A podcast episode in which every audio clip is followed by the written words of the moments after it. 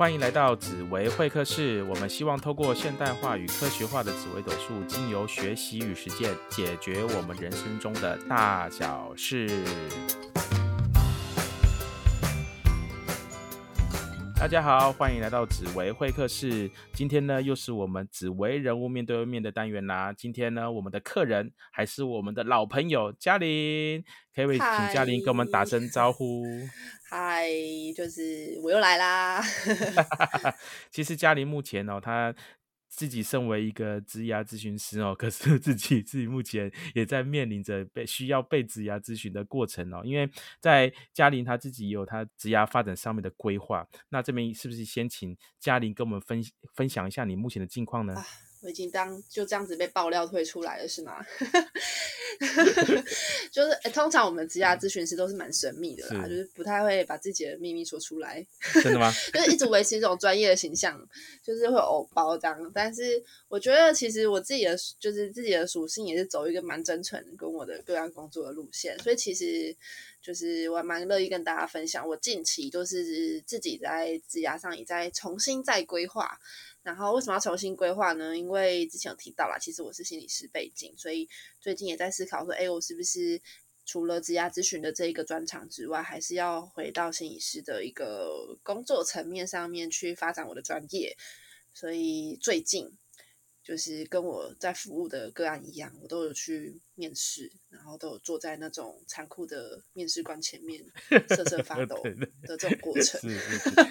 其实我觉 得嘉玲跟各位听众朋友也不用太纠结这个议题。为什么？因为你看嘛，像我自己本身是中医，之前是是中医师啊，中医师也是会生病啊，也是需要去看病的哦。尽管好像中医师好像比较会养生，可是。还是 有一天会生病嘛，对不对？所以真的，那你会帮自己把脉吗？对啊，自帮自己把脉以后，也是发现自己哪些问题，还是要得去处理啊。只是比一般人没有接触这个专业的人，可能比较快速了解，可以上手。对，所以说其实你自己在做职涯咨询，你自己也要帮自己做职涯咨询，我觉得这是一个非常合理的一个事情，而且甚至是可以更清楚的明了去知道你自己要的是什么。应该是这样。不过我真的觉得哈，有时候坐在一个就是就是被咨询角色上面，跟咨询别人角色上面那种心情真的是不一样的。就是通常我我坐在就在工作的时候，我坐在那个那一张位置上，那张位呃那一张椅子上的时候，就是我就会很很能非常有方法的提供给我的个案，就说面试的时候你应该要怎么陈述啊？那遇到面试官的挑战，你可能可以怎么回答啊？都讲的非常有道理。那当我就是分享一下上个礼上个礼拜，我不知道你讲出来了。就 上个礼拜就是有一个面试的经验啦，然后我就去到了一个一个地方，哇塞，我真的是深刻的同理到我的民众他去面试的时候被挑战的那种心情。就是我感觉这个这个环境，他其实没有真的想要开放、真诚的了解一个求职者适不适合。他们那个地方，所以他问的问题都是非常封闭的问题。譬如说，哎，你以前好像没有这样的工作经验哦，你觉得来这里可以吗？哎，我当下真的是错愕，我想说可以吗？可以吗？我现在回答的是可以还是不可以？对，然后我就想说好奇怪哦。那接下来要问的问题是说，那你知道我们这里有多少人吗？你知道我们要服务的对象有多多吗？你？你你准备好了吗？我们要昂扣哦，你能接受吗？嗯哼哼，我当时其实也很想真诚的回答说，如果可以不接受的话，我不是很想接受。那你就知道嘛，面试的场合总是要说一些自己的期许啊、抱负啊、规划的，所以我还是很努力的挽挽救那一场面试的过程，然后努力的就是展现我自己的想法跟能力。但我真的觉得，其实面试这件事情对很多人来说真的是蛮挑战的啦。那只能说。还是要很多的练习，然后你要够了解自己，够了解职场，可能才能够在面试的时候不会被问到吓到，然后就是完全不知道自己该讲什么。其其实真的就像刚刚嘉玲所说，就是角其实应该说角色的不同，或者说角角度的不同，自然而然我们看待同样一个问题，就会用不同的方式来处理。就像我刚刚说的，我是一个中医师这个角度来看好了。我自己，我我都知道说，哎，怎么样才叫做养生？然后该怎么样才是一个好的一个起居饮食跟作息？啊，可是自己要去做，那是另外一回事啊。啊，可以说的理论可以说的很漂亮，可是当自己要去实践的时候，啊，就不是那么容易啊。所以我 没错，以以前看中医的时候，中医就会说什么什么什么不要吃，什么什么不要吃。我想说，中医是你自己都没有吃吗？对呀，就是真的不不是那么容易啊。所以说，当我们常常会聊到说。时间跟位置嘛，当时间不一样了，或者说位置不一样了，其实我们自然而然看待事情的角度跟方向就会跟着也不同。嗯嗯，哎，就像你刚刚讲的那个，就让我想到说，我这阵子在面试的过程中，我深刻的意识到，好像有时候我也没有那么想换工作。什么都就是就是你知道吗？有时候心里就很矛盾呐，就是。我大概可以了解我的我的个案为什么都会坐在我面前，然后跟我诉说很多他们想换工作，但他们却有很多阻碍的这种心情的。因为毕竟有时候你要跳脱一个舒适圈，然后你要去重新克服很多你已经建制好的一些条件。是很辛苦的，譬如说你现在的工作就已经很舒服啊，你已经很习惯工作任务了，但现在突然要去追求一个更好的工作的时候，你势必要付出很多机会成本。是，所以我现在自己也在面临一个很大问题啦，就是我其实不太确定说我现在这样子的工作真的不好吗？真的没有发展性吗？还是我就可以稳稳坐在这？或者我就是要勇敢的决定，然后。去尝试接受挑战，然后去克服很多辛苦的东西，但是未来有可能会有更多的，就是我看不到的一些发展，或者是更多的一些前景，哪一个钱都可以啦。对，前进的钱或者是金钱的钱都不错，这样子。其实这跟我们在做命理咨询的时候，我们常常，我相信各位听众朋友都会常常听到有三个字叫宿命论。到底有没有宿命论这件事情？到底我们的人生或者说我们所想要做的事情，是不是能够根据我们的设计跟规划可以去完成？还是我们人生被某种神秘力量给包覆住，永远都只能在这个宿命中轮回？不管我做什么样的努力，都没办法改变。可是。其实根据科学的研究，我们发现真的人生是可以改变的，而且我们的人生是可以去设计的，去依照我们自己想要的方式去调整跟前进哦。因为真的吗？是不是又是中医师？中医师在告诉我，只要养生，我的身体就会有救了。对啊，对，当然啦，因为我们一定要这样讲，因为你今日不养生，明日就要养医生嘛，对不对？所以也是啦。对啊，所以你你不自己养，就只能靠医生来帮你养啊啊！就跟命理一样，如果说我们自己不懂得调频，做不懂得去造命，那当然只能让环境来帮你造命嘛。所以我很喜欢一句话。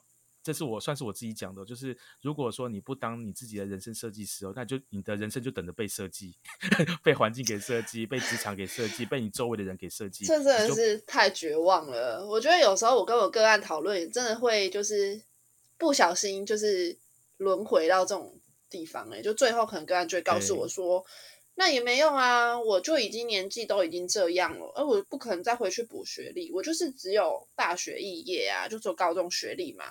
那，嗯，我现在年纪就到了，也没有其他地方要我啊，我也不会。你说叫我改履历，可是我就没有这些条件，写了不是就让人家更不想录取我吗？哇，好多问题都丢出来。其实这种时候，我都会感觉这个整个氛围已经不对了，谈话的氛围已经不对了。其实，嗯，太多太多没办法解决的问题，然后好无力哦。所以我在想。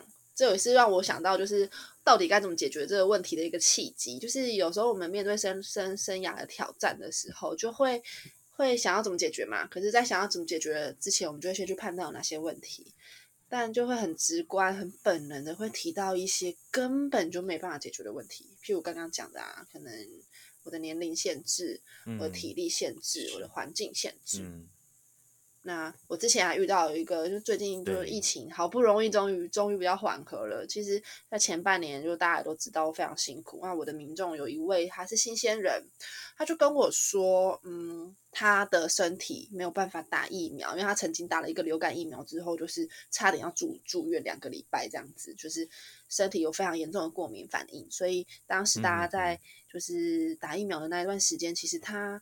跟医生讨论也都是不适合的，所以他非常非常焦虑，因为每天都有这么这么多的确诊。那他现在即将去找工作，所以他是有限制的，因为可能面试的主管就会问他说：“哎，那请问你打疫苗了吗？因为我们公司这边有规定，就是所有的员工都需要完成三剂的疫苗才可以上班。”那他完全没办法解决这个问题。是，其实我们发现我们在人生当中，不管在职场还是在人际关系，其实都会遇到类似的问题，就是阿杜伯话多啊，就没办法。然后有些人可能就会直接。双手一摊啊，你有愿意哦，我也不想啊，对啊，我也很对啊，我身体就这样啊，对。可是其实这当然无可厚非，可是如果说我们按照按照这种模式去进行的话，就会落入到刚刚聊到的这种宿命论的状态，就不会想要去积极的改变跟创造。那当然我们在命理咨询过程当中也有类似。遇到类似这种个案，那我们就会跟他讲说，既然如果说这条路是一个死路，或者说这条路是一个无可避免抗拒的路，那我们在这段期间，既然如果说我们没办法去就职，或者说我们没办法去避免跟人际的相处，要降低这些东西，那在这段期间，我们也不要浪费嘛，我们也不能去摆烂，或者说在。等待的过程当中，让这些时间白白浪费掉，而是可以去更积极的去创造，并不管是自主的学习啦，或者是在这段期间去自主的精进啊，然后去让自己做更足够的准备，然后去面对未来挑战。其实这样子反而是可以更积极的去面对我们的未来，反正不会是就陷入这个宿命论的话题，然后呃掉入这个漩涡这样子。小鹿，你说的这个宿命论啊，其实我觉得在心理学上，或者是我最近有看到一本书。就是其实也有讲到类似的观点，就是我们可能在面对问题的时候啊，我们会容易把问题，我们其实都是擅长提出问题的人，但不见得是一个善于提出好好问题的人，是不善于提出好问题的人。没错，我们都是善于提出问题啊，我们最会检讨别人的，最会检讨说这件事情怎样怎样的。但是要提出一个可执行、可解决的问题，其实是。需要练习的。那我前阵子看了一本书，里面叫做呃，叫做叫做我的人生什么什么，做你的人生设计师。对我最近看了一本书，里面叫做你的人生工作设计师。那他其实就有提到说，我们在遇到一些困境的时候，我们提出的问题是不是会不小心掉入了一种问题，叫做重力问题的陷阱之中？那什么是重力问题？其实就白话文嘛，就是我们就会说。我没办法减肥，就是因为地球重力太重啦。如果地球重力不要那么重，我的体重也不会长这样啊。就是这种重力问题，那就有点像我刚刚举到的例子啦。就是呃，我们可能都有身体限制嘛，那这是没办法克服的事情。所以，我们如果一直执着在这件事情上面，我们可能是完全没有实力点的。嗯哼，我们完全没有任何解决方案，即便我们是智商一百八的，就是 神人天才。这个问题本身它是没有解决途径的，它是一个没办法就是得证、没办法靠解题过程中找到答案的一件一个议题。那这时候它就不是一个好问题，它就不是一个可以带出行动跟解决的一个思考的方向。嗯，其实我们我也自己也看过一本书，它叫做《最小阻力之路》。其实这件事情就可以完全的去呼应，不管是刚刚嘉玲聊到的中立问题啊，还是命理的宿命论这个问题。最小阻力之路呢，其实它是一个一个理论呢。它是说，其实世界万万物，不管是生物还是大自然现象，它其实都会有一种往最小阻力之路运动的这种倾向。譬如说，大家相信大家都应该去过亲近农场嘛，各位听众朋友，绵羊秀，对，绵羊秀，对对对，可能有一堆羊、一堆牛这样子，在山坡山坡上可能会看到一些轨迹跟路径，它这条路径。可能是弯弯曲曲的，不是笔直的。可是这条路径为什么会走出来？其实就是这些动物啊，它们就会去挑自己最容易行走的道路去前进，就有点像是水会持续的沿着河道向向下流啦，然后遇到石头就转弯啦，然后会去朝一个大自然的现象去发展。其实人也一样，人会往比较相对比较轻松，或是比较自己擅长的方式去。这就是一种对啊，这就是一种。本能嘛，就是那边哪边舒服，我就往哪里去啊。那前面有人走，会表示这边是安全的，我就再跟着这里走嘛，至少不会出事。就是因为这样子，所以导致宿命论的产生。因为我们会按照我们既有既定习惯的方式去执行，自然而然就可能会落入了这个宿命的圈套，然后可能掉在里面，自己还没发现哦。所以我在那时候，我在做咨询的。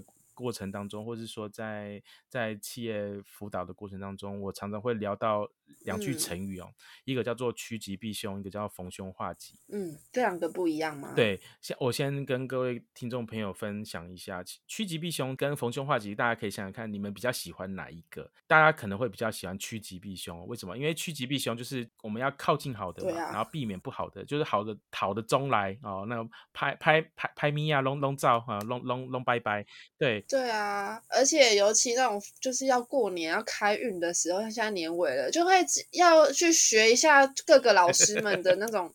什么门口放钱币啊，然后要摆一盆水啊，那种趋吉避凶。哎，可是可是，如果人生有这么简单就好了，你就跟你的咨询个案就说，不然你在门门口放一块钱币啊，你就找到工作了，见鬼了。对，那我可怜。对啊，那怎么办？可是我们是这样期望，可是世世界不是这样子运行，所以说其实我们更要去学习，或是更要去加强，是我们逢凶化吉的力量，是我们要去简单讲，就凶就是问题。急就是解决问题，所以我们要遇到问题就要学会去解决问题，然后去增加自己解决问题的能量跟技能。其实这才是更重要的一件事情，而不是遇到问题就避开问题或是视而不见。其实那就自然而然又落入了刚刚聊到的这个嗯最小阻力之路跟宿命问的问题。哦，好像是哎，你这样讲其实有让我想到啦，就是说趋吉避凶，当然是我们本能自我保护的一个机制，一个。嗯，反应我们就是知道哪边可能是没有危险的，我们会靠近，而且它是好的。那哪边可能是是会带来一些困境或者是危险的，我们就不要过去。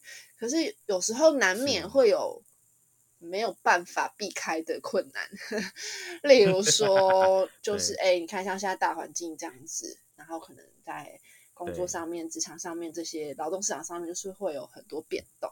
那这时候。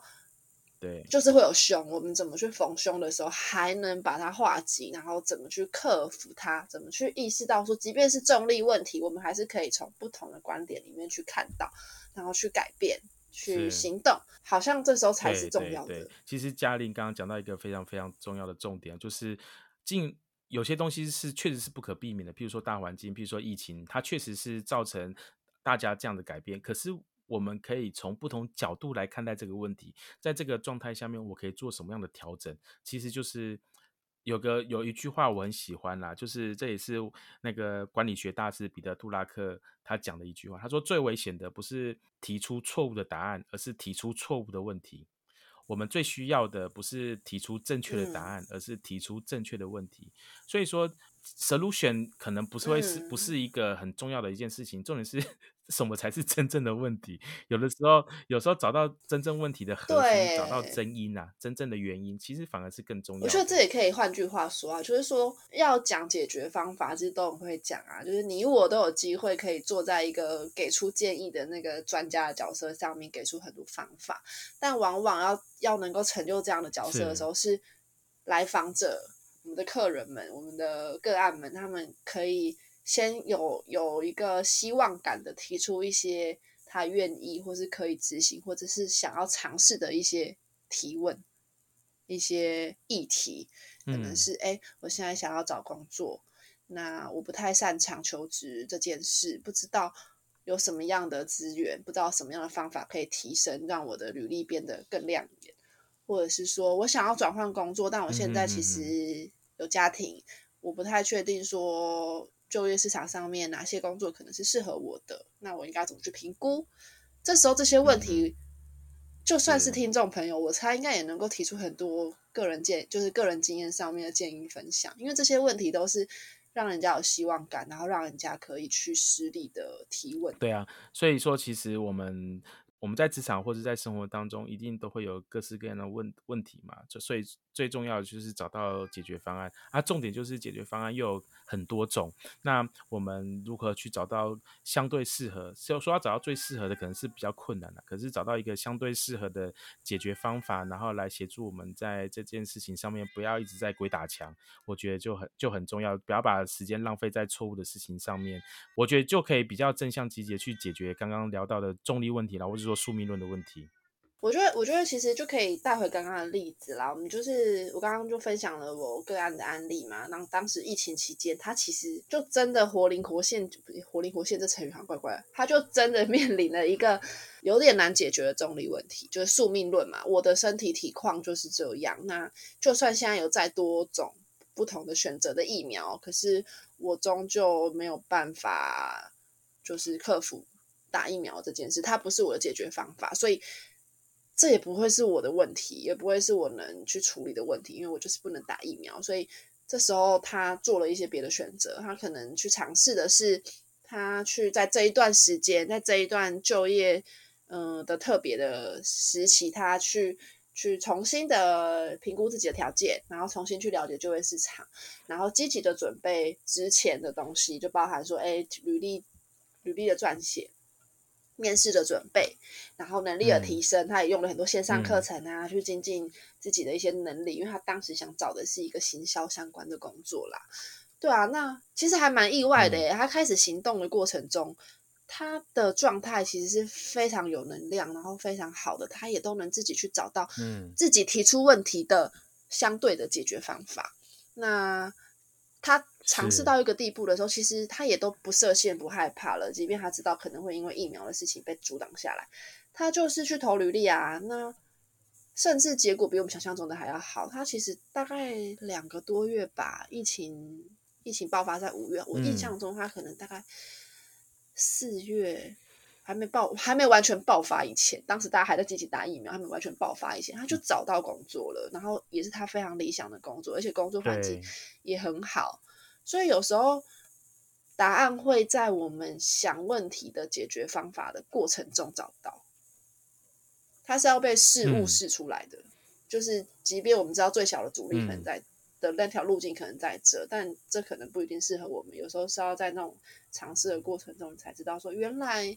这才是我可以提出的方案，然后可以提出的解决方法。嗯，难怪难怪我其实，在很多管理学的书籍啦，或者说人人生自我激励的一些书籍啊，甚至我们在讲讲命理里面的造命论，我们要更积极的去面对我们的人生的时候，其实我们会发现，真的去尝试试错，去尝试行动，然后去。面对我们所遇到的问题，然后去滚动式的调整，其实都比因为很个个基本上是不太可能说一次就找到一个最佳解决方案、最好的一个 solution，而是不断去调整，然后去朝我们想要的目标方向前进。我有记得一一句话，可是这句话我不知道从哪里来的，或者是说是是是到底是不是真的？可是我记得有这么一句话，他说那个。当我们在发射太空太空说要就火箭或是太空说要发射到太外太空时，它其实它需要不断的调整它的方向，可能要可能要几万次的方向调整，然后它才可以。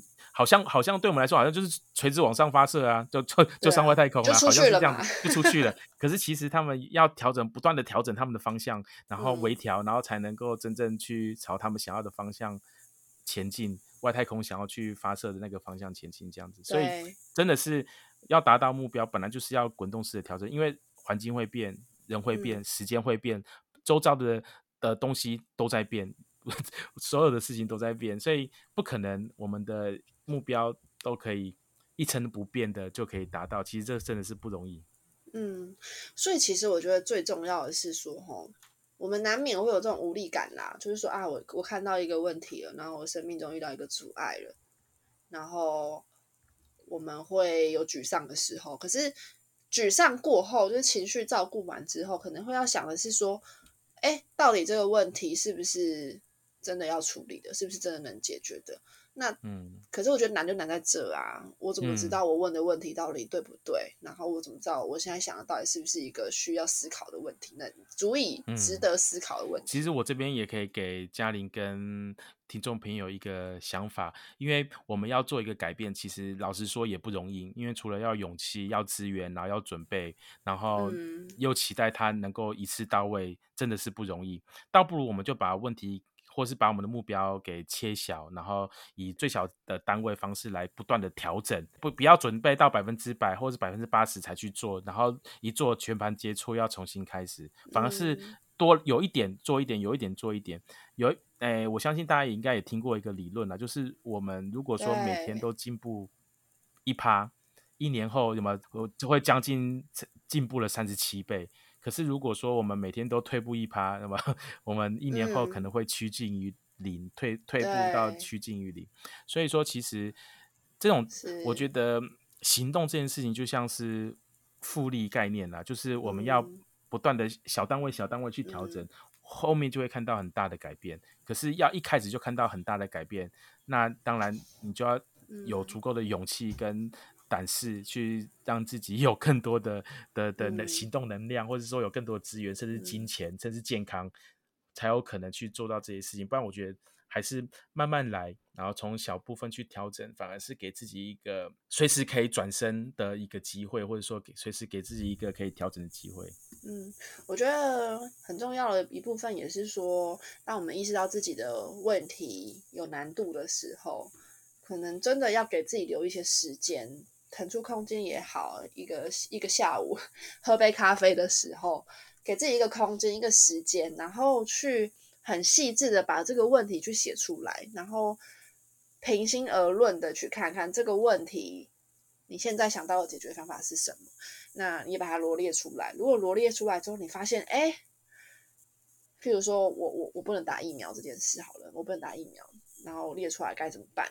呃，我继续在家等等半年看看，这是可能是第一个解决方法。第二个解决方法可能是，呃，思考说我现在。缺少什么能力，然后我先去补足。那等半年以后，我再积极投履历，或者是我在罗列了十个方法。在这过程中，如果发现我罗列的问题里面有很多是需要别人来解决的，那就表示我可能还没有接受现况，我可能还没有面对这个现况，所以这问题可能需要从你、重新拟定。我可能要试着思考，如果从我出发，我要怎么去，嗯。先做小小的改变，然后我可能可以有什么小事情我可以先做，因为小改变是会带来大改变的。那大家也都会讲蝴蝶效应嘛，所以如果说这个问题我可以有一点小小的失利点，就会像我的这个案例一样嘛，他他从来也没想过说可以在疫情还没有结束以前，他就。这么顺利的找到工作了，他只是先做了一些他能做的事情。OK，刚刚听嘉玲这段话呢，我有想到一句柴契尔夫人前英国首相讲过的一句话，他说：“思想会化成语言，语言会化成行动，而行动会变成习惯，习惯就会变成个性，而这个个性呢，就会决定了我们的命运哦。”很多人其实，在我们在命理咨询的时候，以为我们真的就。出生这个命盘啊，我就是这个命运的。其实这个是刚刚聊到的宿命论，可是其实根据我们的科学性的研究跟实践，我们发现其实并不是这个样子。我们确实会有与生俱来我们的天生的个性，然后这个个性确实也会影响着我们的行为风格。可是它是可以调整的，它是可以透过学习跟跟改变，然后或是习惯上的养成而去改变。进而去影响到我们的命运哦，所以说其实它真的不是按就像传统的命理所说，它就是一成不变。然后我我我我我这一辈子会离婚，我就注定会离婚。其实根本不是这么一回事，所以还是要透过我们的行动，然后跟我们的惯性啊，去找回我们的人生的掌控权。我们还是要去积极的去面对自己的人生，而不是被环境。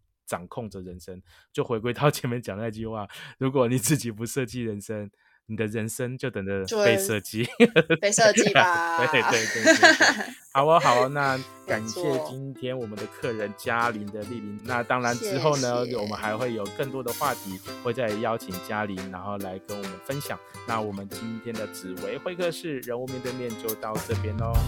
那我们就听众朋友下次再见啦，拜拜，拜拜。